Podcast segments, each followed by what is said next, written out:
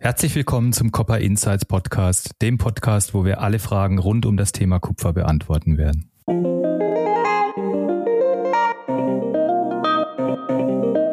dass man Frauen ermutigt, sich zu zeigen, Frauen befähigt und das wollen wir auch ähm, anbieten und da wollen wir Empowerment Sessions machen, da wollen wir vernetzen ohne die Metallindustrie, gerade in Deutschland, wird das, was wir vorhaben, was wir wollen, was als politisches Ziel formuliert wird, nicht funktionieren. Und das, das kann man, glaube ich, auch ganz selbstbewusst vertreten. Zukunftssichere Branche. Ich denke schon, dass insbesondere Frauen viel auch über Vorbilder kommen. Die müssen sehen, ja, da ist schon eine Frau oder da sind mehrere, die eine entsprechende Position haben, die sich da wohlfühlen.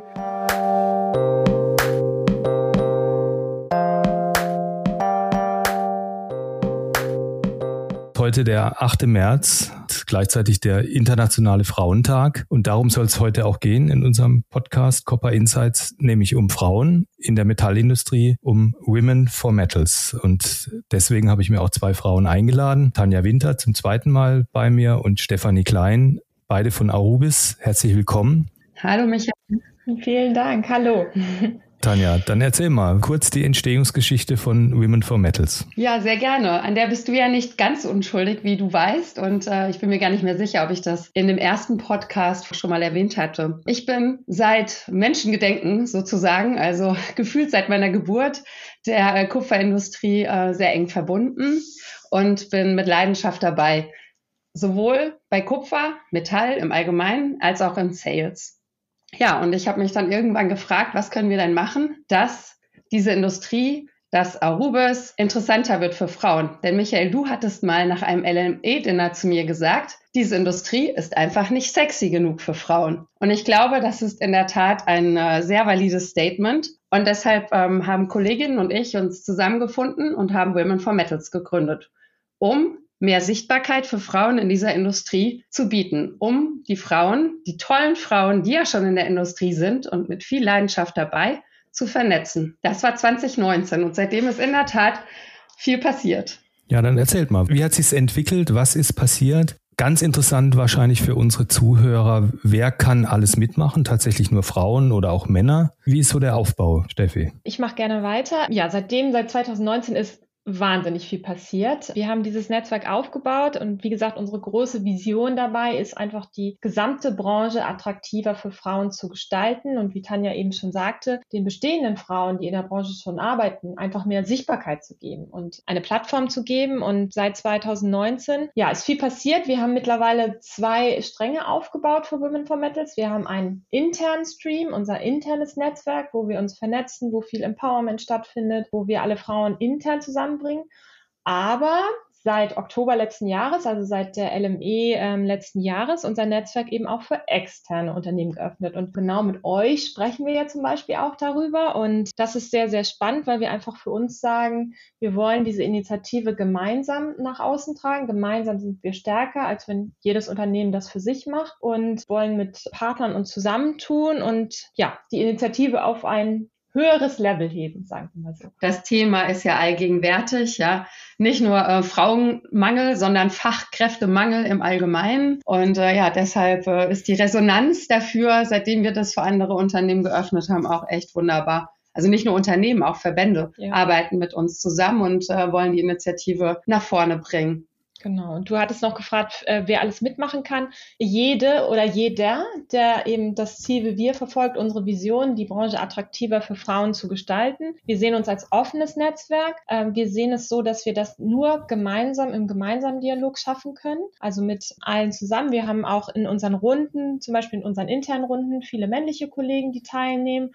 Und gemeinsam wollen wir eben an diesem Thema arbeiten. Und genauso sehen wir das auch für die externen Unternehmen und Verbände. Und daher sind wir offen äh, jeder, der daran Interesse hat, kann sich ähm, bei uns beteiligen. Wir haben das angesprochen, Fachkräftemangel ist so das Schlagwort. Das ist ja mittlerweile schon fast schon Schönheitswettbewerb der Firmen und der Industrien, die antreten, um geeignete Kandidaten oder Kandidatinnen zu finden für Jobs. Ich habe jetzt mal bei uns im Unternehmen geguckt, ähm, wenn ich jetzt mal Schwering und Hasse nehme als Fabrik in Anführungsstrichen, habe ich festgestellt, ups, wir haben eine Frauenquote von acht Prozent. Das klingt jetzt auf den ersten Blick erschütternd, liegt aber wohl auch daran, dass das eben ein Schichtbetrieb ist, zumindest in der Fertigung, ein Conti-Betrieb. Dann halt auch eine, eine Arbeit, die wahrscheinlich extrem schwer mit Familie oder mit Kindern zu vereinbaren ist. Jetzt haben wir aber natürlich auch Büroarbeitsplätze und da habe ich das große Glück, dass ich fast mit 50 Prozent der Frauen von Schweringhasse mit zusammen im Großraumbüro sitzen darf. Da ist es nicht ganz so selten, sage ich mal, dass, dass Frauen sich auch bewerben bei uns oder überhaupt in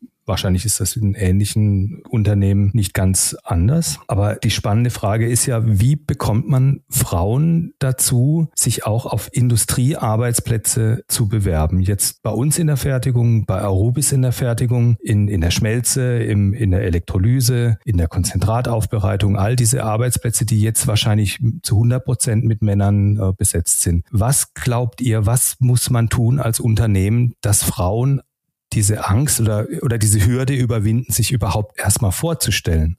Ja, in der Tat. Ich glaube, ähm, das ist eine äh, wichtige Frage und die ist auch gar nicht ganz einfach zu beantworten, weil meine Erfahrung ist, auch im administrativen Bereich oder sagen wir mal in Sales, ja, woher ich ja komme, ähm, ist die Anzahl der weiblichen Bewerber deutlich niedriger. Also substanziell niedriger als die der männlichen. Und wir haben auch einen Kollegen intern aus äh, der Rechtsabteilung, der auch sagt, er würde total gerne eine Kollegin bekommen ja, in unserer Rechtsabteilung. Aber trotzdem, dass es sehr viele Jurastudentinnen gibt, ja, der Anteil der im Studium ist sehr hoch, schafft es aber kaum eine, sich bei uns zu bewerben. Ja. Und ich denke schon, dass insbesondere Frauen viel auch über Vorbilder kommen.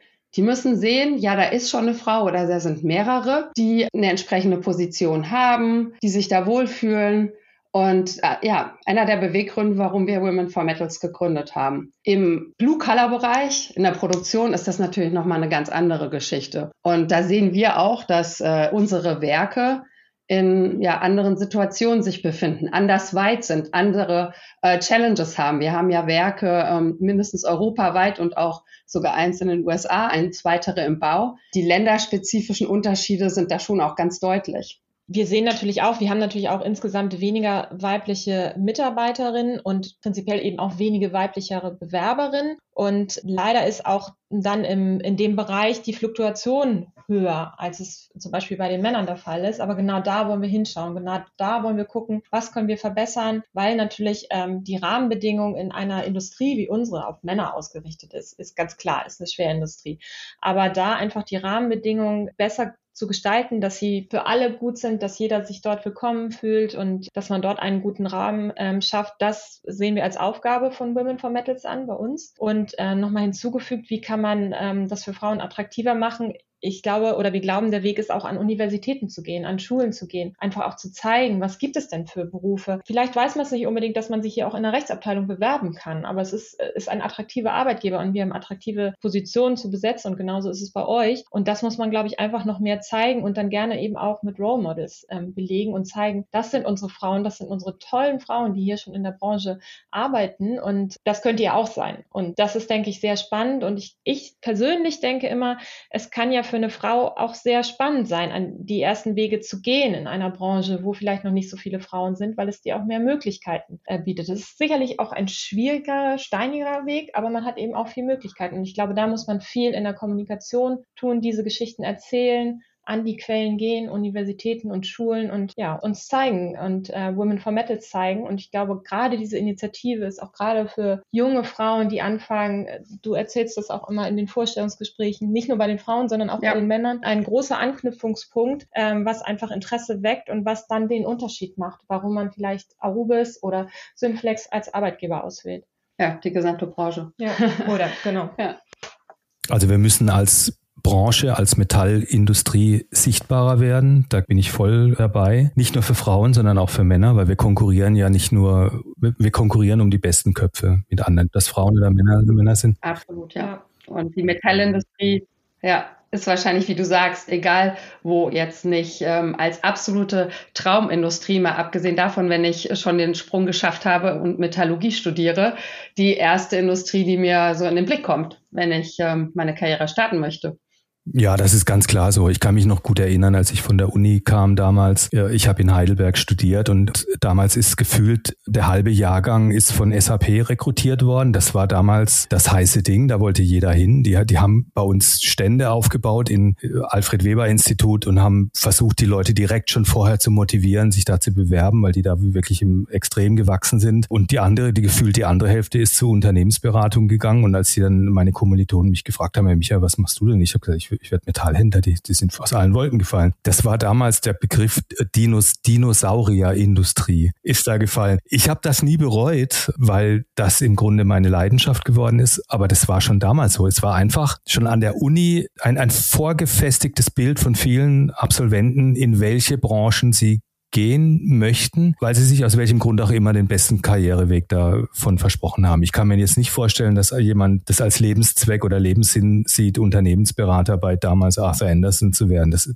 das war für viele der erste Schritt, um danach irgendwo anders hinzukommen. Aber trotzdem war das eben die, die, waren das so die beliebten Branchen und eben SAP als durch die Nähe zu Heidelberg. Also wir müssen sichtbarer werden als Industrie, ganz klar. Ich halte nicht viel von Quoten, weil ich finde, dass das für Frauen eigentlich schon fast despektierlich ist, weil Frauen brauchen eigentlich keine Quoten. Sie sind genauso qualifiziert, wenn nicht besser als viele Männer, sondern sie brauchen einfach nur die Chance. Und was ich immer finde, wenn ich eine Stellenanzeige lese, vielleicht steht da einfach zu viel drin, generell generell. Oh ja, das ist auch ein essentieller Punkt, weil da habe ich gerade die Tage noch einen Podcast von Nushu, ja auch ein bekanntes Frauennetzwerk in Deutschland, gehört, wo auch eine sagte, ja, es ist einfach so, dass sich äh, nach welchen Statistiken auch immer Männer bei 60 Prozent Übereinstimmung bewerben und Frauen quasi, um äh, binär zu bleiben, wie sie sagte, bei 100 Prozent. Und wir sind auch dabei und ich habe das jetzt gerade auch wieder gemacht, als wir eine Stelle ausgeschrieben haben da deutlich einzukürzen und uns dieser Perspektive anzunehmen. Ja, das ist,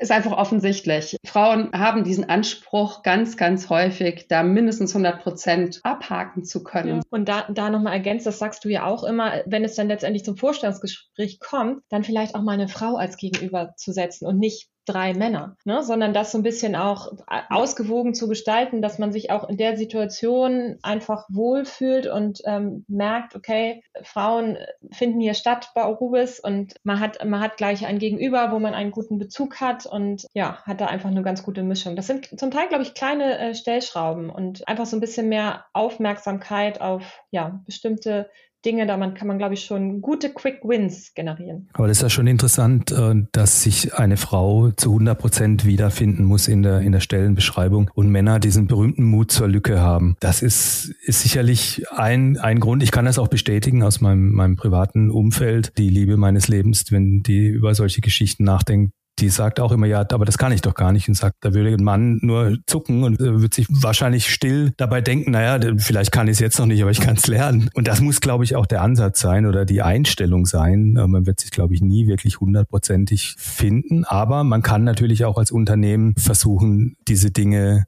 besser zu formulieren. Nicht eben so breit gestreut der 30-Jährige mit 20 Jahren Berufserfahrung mit zehn Auslandsaufenthalten, fünf Fremdsprachen und drei abgeschlossenen äh, Unidiplomen. Also ne, da muss man sicherlich als Unternehmen auch, äh, auch ein bisschen drüber nachdenken, wen kann man eigentlich wie ansprechen. Und wir müssen uns gegenseitig stärken. Genau. Ja, Frauen untereinander, Männer, Frauen stärken, darin bekräftigen, was du, Michaela, sicherlich bei deiner besseren Hälfte sozusagen auch machst, denke ich, ja, dahin zu zeigen, nee, man muss nicht 100 Prozent erfüllen. Das äh, erwartet ja, ich als Mann fühle nicht, dass äh, diese Erwartung mir da gegenüberkommt. Ja, total. Und dafür stehen wir ja auch für das Netzwerk und dafür stehen wir auch mit unserem internen Netzwerk, weil da ja auch ganz viel Empowerment stattfinden soll, Befähigung, dass man auch Frauen ermutigt, sich zu zeigen, denn auch es ist natürlich ein Schubladendenken, sage ich mal, aber genauso wie diese 100 Prozent und die 60 Prozent ist es dann vielleicht auch so bei Frauen, dass sie sich eher nicht so gern zeigen, wie das vielleicht bei einem Mann der Fall ist, dass man, aber dass man da ermutigt, dass man ja Frauen befähigt und das wollen wir auch ähm, anbieten und da wollen wir Empowerment Sessions auch intern machen, da wollen wir vernetzen, da wollen wir ein Sparring oder machen das ja auch schon ähm, zurzeit eben ein Sparring ermöglichen und das glaube ich, wenn man dann schon mal im Unternehmen drin ist, natürlich ist die Hürde, dass man sich erstmal bewerben muss, das glaube ich auch auch sehr wertvoll und ähm, motiviert Frauen letztendlich dann auch zu bleiben, weil das ist ja auch unser großes Ziel.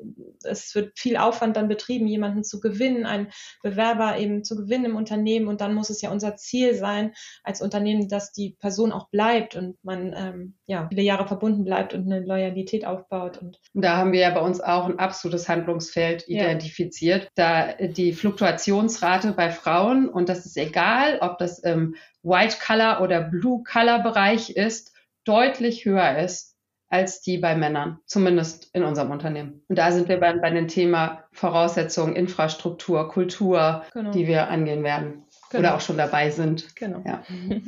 Aber das Empowerment, wenn ich darüber nachdenke, das ist sicherlich eine, auch eine bisschen individuelle Geschichte, so die Fähigkeit zum, zum Selbstmarketing. Wie kann man sich, kann man sich selber vermarkten und nach vorne stellen und selber sichtbar machen? Das ist sicherlich auch eine, eine Persönlichkeitsfrage. Und das ist auch etwas, was ich oft festgestellt habe, dass die größte Angst der meisten Menschen äh, ist nicht vom, dass ihnen der Himmel auf den Kopf fällt, sondern die größte Angst, die viele Menschen haben, ist vor vielen anderen Menschen eine Rede zu halten oder zu sprechen oder das Wort zu ergreifen, also sichtbar zu werden. Und das ist vielleicht bei Frauen dann in einem Umfeld, wo dann eben auch viele Männer da sind, nochmal eine, eine größere Hürde. Ne? Und deswegen finde ich dieses die Schulen oder Empowerment ganz wichtig, einfach das ganz salopp zu sagen, dass im Grunde alle nur mit Wasser kochen. Ganz egal, wie, wie, wie, wie toll sie sind oder wie jeder, jeder Künstler hat Lampenfieber, wenn er auf die Bühne geht. Er kann es nur machen, weil er es oft gemacht hat.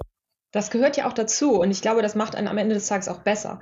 Denn wenn man zu salopp an Sachen herangeht, dann ähm, wird es vielleicht nicht so gut, wie es sonst maximal äh, werden würde. Und das ist uns ganz wichtig. Und wir bieten zum Beispiel auch ähm, ab März ein internes Peer-Mentoring an, dass wir ein Mentoring äh, anbieten, wo sich auch jeder mit seinem Thema im beruflichen Kontext eben bewerben kann. Und wir haben Touren gewonnen, auch unserem ne aus unserem Netzwerk, die wir jetzt noch einmal professionell schulen und denen ein paar Tools an die Hand geben, sodass jeder, wirklich jeder mit seinem Thema kommen kann und sagen kann, pass mal auf, ich brauche hier Unterstützung, guck doch mal aus einem anderen Blickwinkel drauf und äh, helfe mir hier mal. Und ja, da glaube ich, können wir auch viel zur Stärkung beitragen und auch so ein bisschen das Thema Empowerment, Befähigung und ja, einfach Vernetzung. Und ich glaube, das ist auch, auch wieder Schubladendenken, aber ich glaube, das ist auch etwas, was Männer per se wahrscheinlich besser drauf haben, dieses Netzwerken. Und da wollen wir auch ein bisschen Hilfestellung geben, dass wir auch sagen, wir, wir wollen uns mehr untereinander vernetzen, wollen uns helfen gegenseitig und wollen da einfach mit der Initiative so ein bisschen den Rahmen schaffen, indem man auch die Möglichkeit hat, sich ganz unproblematisch zu vernetzen. Ne? Und das haben wir auch für uns als ein Handlungsfeld identifiziert. Und das ist aber auch wieder spannend für die externe, äh, für die genau. externen Unternehmen, weil wir auch ein Cross-Mentoring planen, dass sich Frauen unterschiedlicher Unternehmen in der Branche vernetzen können. Und ähm, was, glaube ich, super wertvoll nochmal zusätzlich on top ist, dass man nochmal mit der Brille eines ganz anderen Unternehmens dann äh, vielleicht auf das eigene persönliche Thema, was ich habe, guckt. Und das kann nur, man kann nur gewinnen damit. Also es ist ja sehr, sehr wertvoll, was man da an Impulsen setzen kann. Das kam ja auch super an. Also wirklich in den meisten Gesprächen, die wir geführt haben, war gerade das Thema Cross-Mentoring und eben an die Schulen gehen ganz essentiell. Aber Michael, ich denke auch an Konferenzen, die wir ja auch häufig schon zusammen besucht haben. Ja, wie oft sehen wir da eine Frau in einem Panel oder auf der Bühne? Äußerst selten. Und wir hatten ja in unserer ersten virtuellen Tea Time, die die zweite war generell und herzliche Einladung, das nochmal auf YouTube anzugucken, ähm, hatten wir ja dann mal ein Female also das, was ja hier und da schon mal als Männel bezeichnet wird, also rein ein Panel aus Männern besetzt, haben wir mal umgedreht. Ja, es war wunderbar. Es waren ganz tolle Frauen dabei. Und ähm, da denke ich, ist es auch hilfreich, dass jeder in dieser Branche sich mal an die Nase packt und überlegt, hm, fällt mir jetzt zu dem Thema nicht auch eine Frau ein, die ich mal ansprechen könnte und darin bestärken könnte, den Schritt zu wagen, in ein Panel zu gehen, einen Vortrag zu halten, sich einfach zu zeigen. Ja, ich halte das für ganz wichtig. Und auch was, äh, was ihr vorhin erwähnt habt, dass dieses Netzwerk nicht nur intern wichtig ist, sondern fast noch wichtiger ist das externe Netzwerk, das äh, gerade in der Metallindustrie, wenn es um Metall kaufen, verkaufen, tauschen, wie auch immer geht, wenn man irgendwie ein Problem hat, äh, dann muss man wissen, mit wem kann man darüber sprechen, wer kann einem unkompliziert über solche Geschichten helfen? Und das sind Netzwerke, sind einfach Gold wert. Ich glaube, Tanja, du wirst das aus deiner Tätigkeit auch so sehen, das ist durch nichts zu ersetzen. Und insofern ist das sicherlich der, der richtige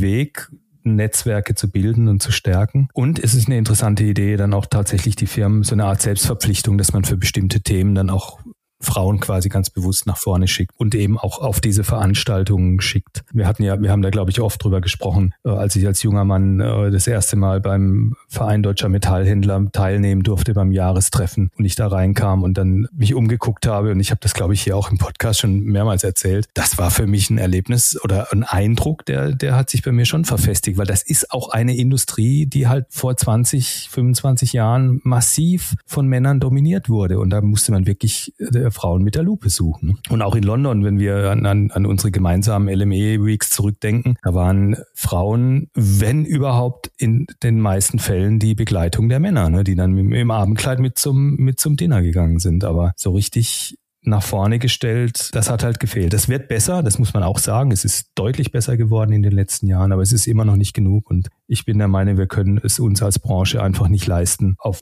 quasi 50 Prozent der arbeitenden Bevölkerung und äh, der Intelligenz in diesem Land zu verzichten. Das können wir nicht machen. Das geht nicht.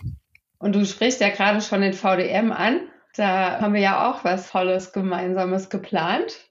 Ja, genau. Also Ende März, 23. oder 24. März haben wir ein ganz tolles Format mit dem äh, VDM geplant, wo wir ja im Rahmen einer Tagung Women for Metals ähm, vorstellen, unterschiedliche Gesprächspartner aus unterschiedlichen Unternehmen, ähm, Frauen sowie Männer, aber alle mit diesem Diversitätsthema verbunden, zusammenführen und dann so ein bisschen unsere Initiative vorstellen wollen, den Mitgliedsunternehmen. Und da sind natürlich alle sehr herzlich eingeladen, auch daran teilzunehmen. Genau, da wollen wir uns mal den Herausforderungen wirklich ähm, aus dem Blick der Branche ja. ähm, widmen. Wir haben jetzt die Initiative auch äh, so gestaltet inhaltlich, dass ähm, wir eben vier Themenfelder haben. Passt ja, Women for Metals. Und in all diesen äh, vier Themenfeldern wird äh, Best Practice Sharing ähm, stattfinden. Sowohl halt auch wieder extern arbeiten wir in diesen vier Themenfeldern als auch intern. Das ist dann angefangen von Recruiting Support, über den wir gesprochen haben schon, Career Development und Empowerment, aber auch die Framework Conditions in den Unternehmen und der Branche und vor allen Dingen Communication und Awareness. Also unser Gespräch jetzt gerade bewegt mhm. sich ja auch immer in diesen Bereichen und da wollen wir das reingruppieren und äh, ja, ich freue mich sehr. Eine tolle Initiative gemeinsam mit dem VDM. Ja, Michael, du bist ja auch dabei als Unterstützer der genau, ersten Stunde. Als, ja. Und äh, ja, ich habe gehört, ich bin eingeladen, obwohl ich nicht Mitglied im VDM bin oder nicht mehr äh, in meinem ersten Leben. Aber ich werde kommen. Ich, ich komme gerne. Das ist aber offen. Das ist nicht nur für VDM-Mitglieder. Das ist ähm, sowohl VDM-Mitglieder als auch Women for Metals, in Anführungsstrichen Mitglieder, Interessierte, Unterstützer, Freunde, ja. Freunde und Freundinnen. Ja. ja, vielleicht muss man für die, für die Zuhörer nochmal erklären, VDM, das ist der Verband Deutscher Metallhändler und Recycler seit neuestem, also der, der Recycling-Fokus, ähm, der, der ist da auch mit, äh, mit abgebildet. Und ich finde, das ist ein ganz großartiger Verband, der auch sehr, sehr viel äh, tut für die Förderung von jungen Menschen, der eine Akademie hat, wo man dieses nicht ganz triviale Geschäft dann auch lernen kann, wo Wissen geteilt wird, was ich ganz, ganz großartig finde. Und das ist ein Verband, aber es gibt natürlich auch noch mehr Verbände in, in der Metallwelt, die Wirtschaftsvereinigung Metall. Es gibt sicherlich da auch noch in den Downstream-Unternehmen, also nicht, wenn man jetzt mal weggeht vom Handel oder von, dem, von der Produzentenebene. Äh, es gibt die Downstream-Industrie, zu der wir ja auch gehören, also Drahtindustrie. Dann gibt's Halbzeugwerke, Gießereien, all diese, diese Leute, die sich mit diesem Werkstoff beschäftigen. Und das sind sicherlich auch Frauen und die suchen sicherlich auch Frauen. Und äh, da könnte man sicherlich auch nochmal ansetzen und versuchen, das Thema in, in den Blickpunkt zu rücken. Schulen und Universitäten finde ich ein super Ansatz. Ich habe vor meinem geistigen Auge schon, sehe ich mich schon sehen in der Aula in Heidelberg vor 800 Leuten und dort einen Pitch zu machen, wie toll es ist, als Metallhändler zu arbeiten. Also ich weiß nicht, ob die mich da nochmal reinlassen in diesen, in diesen Raum, aber ich finde es ein super Ansatz, ähm, dass man da hingeht und vielleicht gezielt in äh, Professoren oder Assistenten anspricht, ob das eine Möglichkeit ist, mit jungen Leuten ins Gespräch zu kommen und diese Branche vorstellen zu dürfen. Ne? Und dann natürlich auch wunderbar kombiniert mit unserer Initiative, dann gleich den ähm, Studentinnen zu zeigen, pass mal auf, hier gibt es auch spannendes Netzwerk, wo du dich einbringen kannst, was dafür sorgt, dass du dich weiterentwickeln kannst, dass du dich vernetzen kannst und einen super Benefit hast, wenn du genau bei diesen Unternehmen anfängst und ja, die Metallbranche bereicherst. Und wir sind ja auch alle drei, ja, schon äh, sehr lange in dieser Industrie. Und ich glaube, in äh, den Unternehmen, die wir kennen, Michael, ist es ja auch äh, so, wenn man einmal wirklich in dieser Industrie angekommen ist, dann äh, verlässt man sie auch nur schwerlich oder mhm. selten. Ja, ich, man muss, glaube ich, einfach diese erste Hürde, ne, den Einstieg irgendwie auch zeigen. Mensch, das ist ja doch viel spannender, als ich dachte, oder ich habe hier viel mehr Möglichkeiten. Das muss man einmal schaffen. Und da ist das, glaube ich, eine wunderbare Möglichkeit, an Universitäten zu gehen, weil genau da sind ja die Fachkräfte, die wir alle suchen. Und äh, ja, dann das bunte Portfolio zu zeigen, was gibt es denn dabei, wenn ich, wenn ich dort anfange und was habe ich eben für tolle ähm, Tools, die ich da eben nutzen kann. Ja, ich glaube, dass die Metallindustrie auch nicht mehr eine Dinosaurierindustrie ist, wie, wie mir das damals vor, vor fast 30 Jahren äh, meine Kommilitonen äh, mit auf den Weg gegeben haben, sondern ganz im Gegenteil, die Metallindustrie ist Teil der Lösung der Probleme, die wir im Moment haben und die wir diskutieren und von denen die Medien voll sind. Elektrifizierung der Antriebe, regenerative Energien, all diese Dinge, Dekarbonisierung, das wird nicht funktionieren ohne Metall und zwar ohne extrem viel Metall und vor allen Dingen auch Innovationen downstream in der Produktentwicklung, in, in der Entwicklung von Legierungen, von Anwendungen. Und das ist ein Zukunftsfeld und ein spannendes Feld. Und ich glaube, das muss man einfach viel mehr in den, in den Vordergrund äh, stellen, dass ohne die Metallindustrie all diese Vorhaben, die propagiert werden, so schon mal gar nicht funktionieren. Viele werden auch so nicht funktionieren, einfach auf, aus Gründen der Kapazitäten. Das finde ich auch immer spannend. Aber ohne die Metallindustrie, ohne die Draht-, Kabel-, Halbzeugindustrie, gerade in Deutschland wird das, was wir vorhaben, was wir wollen, was als politisches Ziel formuliert wird, nicht funktionieren. Und das, das kann man, glaube ich, auch ganz selbstbewusst vertreten. Und da hat man auch einen Pfund, mit dem man, glaube ich, wuchern kann, weil das ist dann ja auch irgendwo eine zukunftssichere Branche. Ne? Und auch das Thema Nachhaltigkeit ist ja auch essentiell und ist auch was, was äh, in der jüngeren Generation, ja, die ja sehr nach Purpose strebt, was wir unbedingt rausstellen müssen. Ja, deshalb auch super, dass der VDM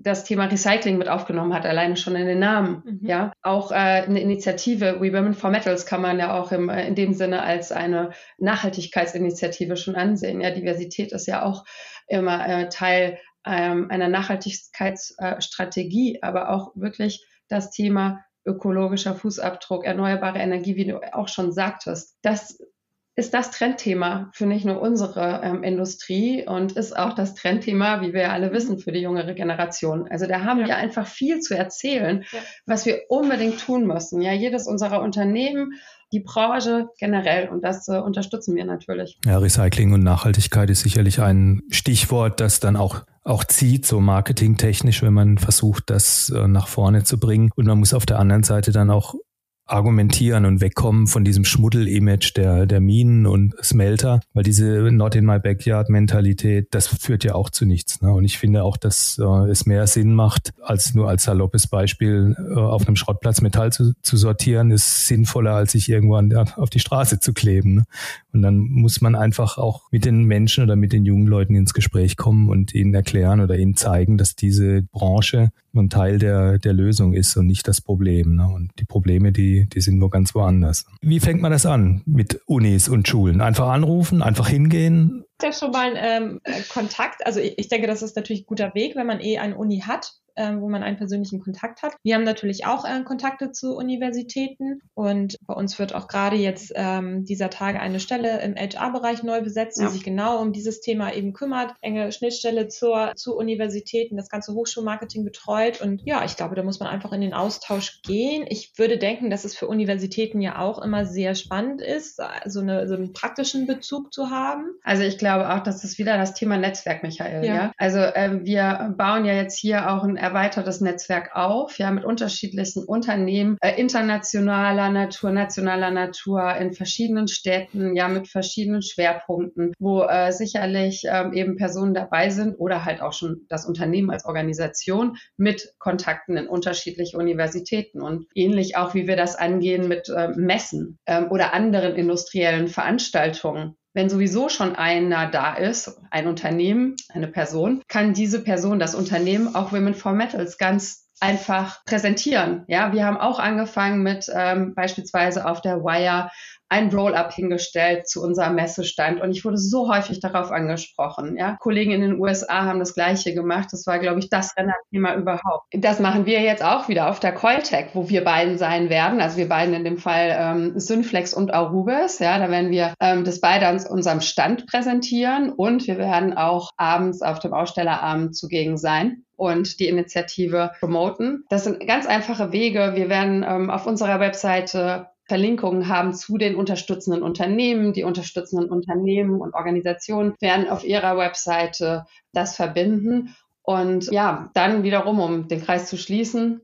Universitäten. Wir sind ja dabei, das aufzubauen diese Zusammenarbeit mit den Unternehmen und den ähm, Organisationen und werden dann auch Schwerpunktthemen bearbeiten. Wer kümmert sich um welche Universitäten, weil er eh schon äh, Kontakte hat oder vielleicht ist ja auch vor Ort eine Uni mit entsprechenden Tagen, dass an ein Unternehmen auf uns zukommt und sagt, hey, da würden wir gerne was machen, da können wir Women for Metals präsentieren und dann unterstützen wir das gerne in der Vorbereitung oder es kommt auch gerne jemand vorbei, wenn es passt. Also mannigfaltig, aber am Ende alles wieder zum Thema Netzwerk natürlich. Vielleicht könnte man auch proaktiv den, unter den, den Universitäten Praktikaplätze oder Diplomarbeiten, praktische Diplomarbeiten anbieten. Weil ich erinnere mich noch an meine Zeit, da war das immer so, dass man sich irgendwie um, um diese Dinge kümmern musste, man musste sich bewerben und man könnte den Spieß ja auch umdrehen und sagen, hier, ich bin jetzt hier Arubis und ich habe Niederlassungen in Bulgarien, in Belgien, jetzt bald in Amerika und es gibt die Möglichkeit, äh, ein Auslandspraktika zu machen das ist sicherlich auch ein Weg, den man, den man beschreiten kann oder Diplomarbeiten ausschreiben. Äh, ich hatte damals auch das zweifelhafte Vergnügen, eine Diplomarbeit bei, ich will es eigentlich gar nicht aussprechen, bei einem großen Automobilhersteller in Süddeutschland äh, schreiben zu dürfen. Es war eine sehr lehrreiche Erfahrung. Äh, auch das einzige Mal, dass meine Oma sauer auf mich war, dass ich dann nicht da geblieben bin, sondern mich entschlossen habe, quasi Schrotthändler zu werden oder Metallhändler zu werden.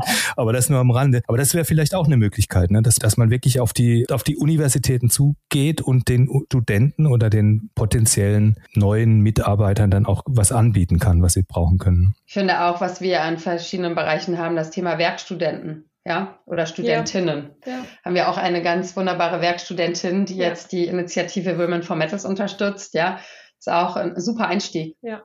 Wie, wie hält man die dann? Werkstudenten gibt es, glaube ich, dann oft, aber die machen das und dann, sind, dann besteht die Kunst ja auch, sie zu halten in dem Unternehmen oder sie so zu begeistern, dass sie dann noch bleiben und sich nicht, nichts anderes mehr vorstellen können. Daran arbeiten wir. Genau, man fasziniert sie für das, was sie tun. Also ähm, wir haben, wie gesagt, äh, für Women for Metals jetzt eine Unterstützung, eine Werkstudentin. Und also ich kann ja nicht für sie sprechen, aber ich habe den Eindruck, dass ihr das ganz viel Spaß bringt, dass sie ganz viele tolle Einblicke äh, bekommt in unterschiedlichste Felder hier bei Aurubis. Man muss es natürlich, äh, es muss einen natürlich interessieren, es muss einen packen. Aber auch eine Perspektive zu bieten, genau. ist ja, glaube ich, wichtig. Ja. ja, über eben das Thema Werkstudentenstelle hinaus. Ja. ja, also die ja schon so gestalten, dass es eine interessante Tätigkeit ist und genau. die Perspektive bieten die Perspektive, dann zum Beispiel die Diplomarbeit bei ähm, Aurubis schreiben zu können, mit einem Ausblick vielleicht dann eben auf eine gewisse Position, weil das kann ja einem Unternehmen auch nur helfen. Man kennt den Mitarbeiter schon, man hat ihn schon eingearbeitet, man guckt, kann gucken, in welchen Bereich er passt. Also, also besser, besser geht ein Matching ja eigentlich nicht. Und das äh, denke ich auch, das sollte man noch mehr rausziehen, noch mehr nutzen.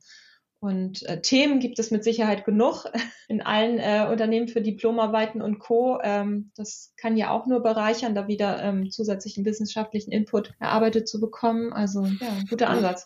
Nee, aber Michael, das sollten wir unbedingt ähm, gemeinsam angehen, auf ja. diese Themen, welche ja. Arbeit kann man denn da anbieten.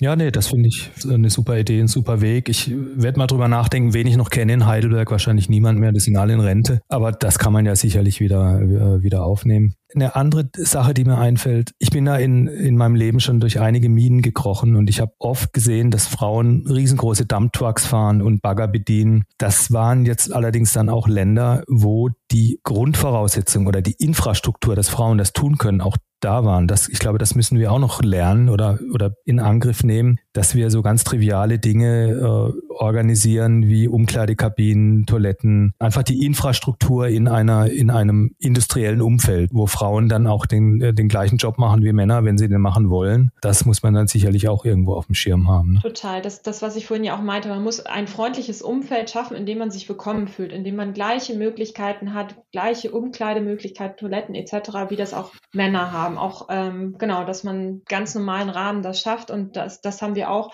im Blick, dass ist ja eben, wie gesagt, unter unserem Feld Framework Conditions, dass man da, ja. denke ich, noch ein bisschen was zu tun hat, dass man nicht 500 Meter gehen muss, bevor man eine Umkleide gefunden hat oder hinter irgendeinem Vorhang oder in irgendeinem Keller, sondern dass man wirklich offizielle Umkleideräume hat, dass man äh, Toiletten in der Nähe hat. Passende Arbeitskleidung Passende hat. Arbeitskleidung. Ja, dass man da auch nicht genau. sagt, oh, das sind ja so wenig Frauen, ja. äh, da brauchen wir jetzt nicht noch ausgerechnet Damenkleidung kaufen. Ja. Nein, man sollte ja. es. Und vor allen Dingen ganz wichtig dabei ist, bevor ich die erste Frau eingestellt habe, also ja. bevor sie bei uns ihren ersten Tag hat, sollte diese Infrastruktur gegeben sein.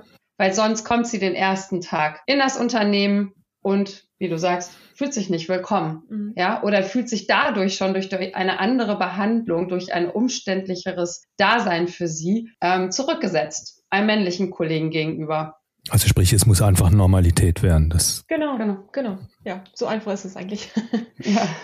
ja, prima. Das sind äh, viele Ideen, die wir haben. Und ähm, ich wiederhole mein Angebot, Tanja, dass euer Netzwerk dann auch mal kommen darf zu uns. Das habe ich ja in unserem ersten Podcast, habe ich euch schon mal eingeladen, dass ihr, wenn ihr mal eine Lackdrahtfertigung sehen wollt, unsere Türen sind dann offen. Das werden wir auf jeden Fall machen. Ja, sehr ja. gerne. Ja, und ich glaube, das ist auch ganz wichtig, dass man, dass man so ein bisschen auch dadurch netzwerken kann. Und ich freue mich auf das, äh, auf die Veranstaltung in Berlin und in Augsburg. Und dann bin ich sehr, sehr gespannt, wie diese zarte Pflanze wächst und gedeiht in, in den nächsten Jahren. Und ich finde es eine super Idee und drück die Daumen, dass das noch größer wird, als es eh schon ist. Ja, vielen Dank. Äh, du bist wirklich und äh, Synflex auch als Unternehmen ein Unterstützer der ersten Stunde, Minute oder sogar schon davor, wie ich ja sagte, mit ein Impuls dafür. Ja, wir kommen auf jeden Fall vorbei. Das haben wir weiter auf der Agenda. Ähm, es hat sich echt vieles überschlagen die letzten äh, Monate. Ich bin aber auch ähm, super zufrieden, super stolz, wie sich das alles entwickelt und insbesondere jetzt, dass äh, Steffi die Initiative leitet und äh, dafür Ressource und Budget auch ähm, ja, ähm, bekommt. Das ist äh, ganz, ganz wunderbar und ähm, auch die Resonanz intern und extern wächst und gedeiht und ein Austausch eben mit äh, den Frauen, die bei euch sind. Michael wäre ja auch ganz toll und auch zu den ja, Rahmenbedingungen, die ihr habt, die ihr noch schaffen wollt. Ja, da freue ich mich wirklich drauf. Ja, ich freue mich auch. Also ich kann mich auch dem nur anschließen. Ich finde, es ist auch, äh, es ist wahnsinnig beeindruckend zu sehen, was in den letzten Monaten alles so passiert ist, intern sowie extern, die Zusprüche, die wir bekommen. Und das bringt einfach Spaß. Da ist unheimlich viel Drive dahinter und das ist ähm, schön zu sehen, dass, dass da so viel Akzeptanz hintersteht. Und auch dir nochmal vielen Dank, weil für uns ist das ja auch eine tolle Plattform, wieder eine Möglichkeit der Sichtbarkeit unserer Initiative auch. Darum ja. geht es ja einfach, das eben auch zu zeigen, was wir hier haben und wo man sich beteiligen kann. Und das ist, glaube ich, eine ganz ganz schöne Plattform zu einem sehr besonderen Tag heute ähm, veröffentlicht, ja. also wo wir ähm, bei Eurubis dieses Thema auch immer besonders bespielen werden intern und äh, uns dem widmen werden. Und das ist, glaube ich, eine sehr runde Geschichte. Deswegen sage ich auch vielen Dank. Ich danke euch und ich danke auch einer tollen Frau, die nämlich diesen Podcast produziert. Frau Alina Mooshage ist auch eine von den tollen Frauen bei uns im Unternehmen, die das ganz hervorragend macht im Hintergrund, das alles organisiert, das vor allen Dingen schneidet und aufbereitet, ist auch ganz wichtig. Danke dafür. Wir werden irgendwann das wiederholen und über die, über den Fortschritt dieser Initiative hier an der Stelle berichten. Die Details für Women for Metals packen wir in die Show Notes. Da steht dann alles. Wir, wir laden das auf allen Plattformen hoch. Genau. Und wer spontan noch Interesse an dem Event in Berlin hat, 23. 24 25. März oder auch die Coltech in Augsburg besuchen möchte, kann sich gerne bei uns melden. Bis bald.